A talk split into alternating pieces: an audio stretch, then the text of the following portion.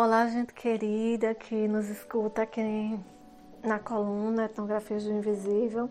Hoje eu vou estar falando sobre esse tema que nos atravessa, né?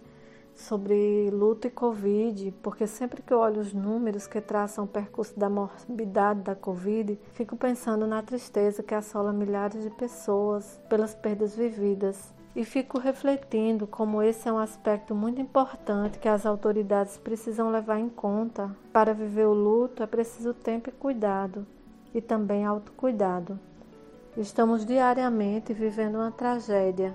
Se não é a minha de modo particular, me toca, porque é o meu povo, é o meu país.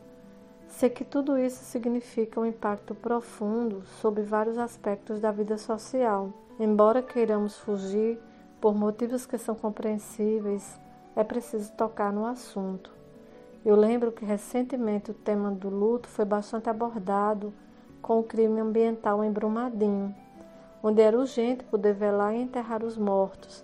Recordo inclusive que a jornalista Eliane Bruns reportava o luto e sofrimento da população em Altamira, diante da violência institucional, pela imposição de uma obra hidrelétrica como a usina de Belo Monte.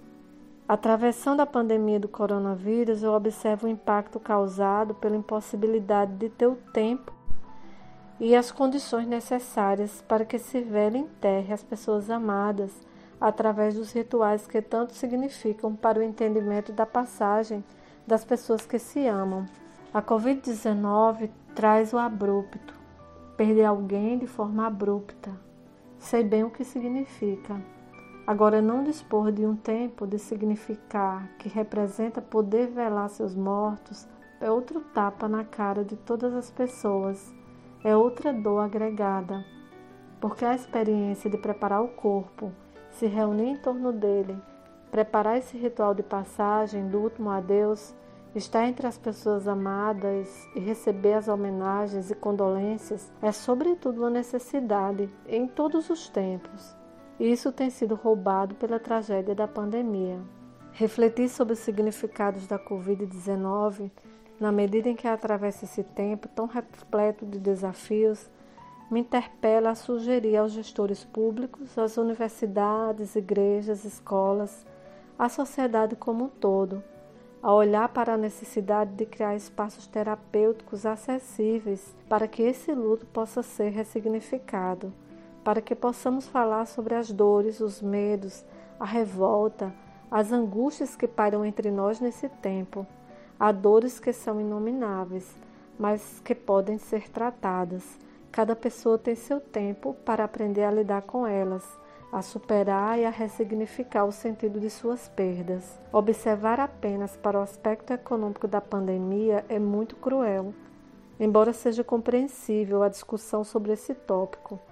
Penso que as perdas desse momento não podem ser observadas como algo fragmentado ou circunscritas apenas às famílias e ou às pessoas que perderam alguém querido, filho, pai, mãe, amigo, tio, tia, avós.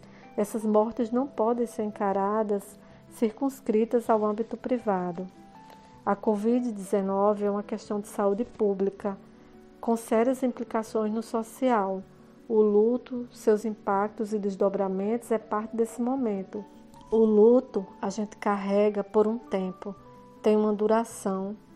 Nele a gente vai tecendo sempre tecidos, todos com muita profundidade. No tempo do luto, a gente chora, por vezes ri, ao lembrar dos momentos mais felizes. Por vezes o luto nos imobiliza. Em certas horas, a gente chega até a desejar ir junto com quem partiu por achar que não aguentará viver sem a pessoa que se ama. O luto nos faz sentir o desamparo e a plenitude do amor. Estar enlutado é um tempo particular que não está submetido a uma cronologia regular das horas do relógio. Esse tempo interior do luto é bem mais complexo, pode sumir e reaparecer. Ele também tece muitas paisagens trazidas pelas memórias, traz questões emblemáticas do caráter relacional entre quem partiu e quem ficou. Como silenciar esse tempo de luto? Por que não falar sobre ele?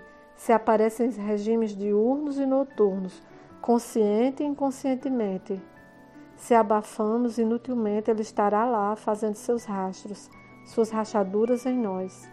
No interior de suas camadas vai continuar ali, latente, mesmo sufocado, vai trazer seus espasmos. Espero que possamos socialmente estar atentos e sensíveis a esse momento de luto, não cultuando a morbidade, espetacularizando as mortes, mas de alguma maneira acolhendo o sentimento que esse momento evoca e a solidariedade e cuidado que exige. Lembro que na minha infância, quando alguém da rua morria, mesmo que não conhecêssemos, tínhamos o dever de acolher aquela perda no cotidiano.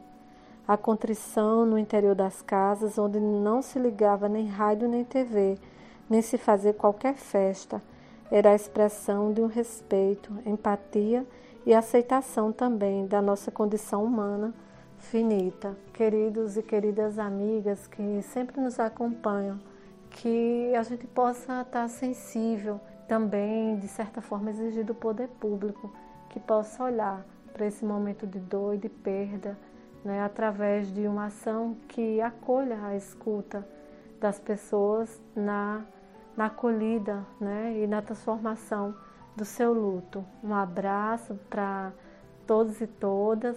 Nos encontramos na próxima coluna Etnografias do Invisível.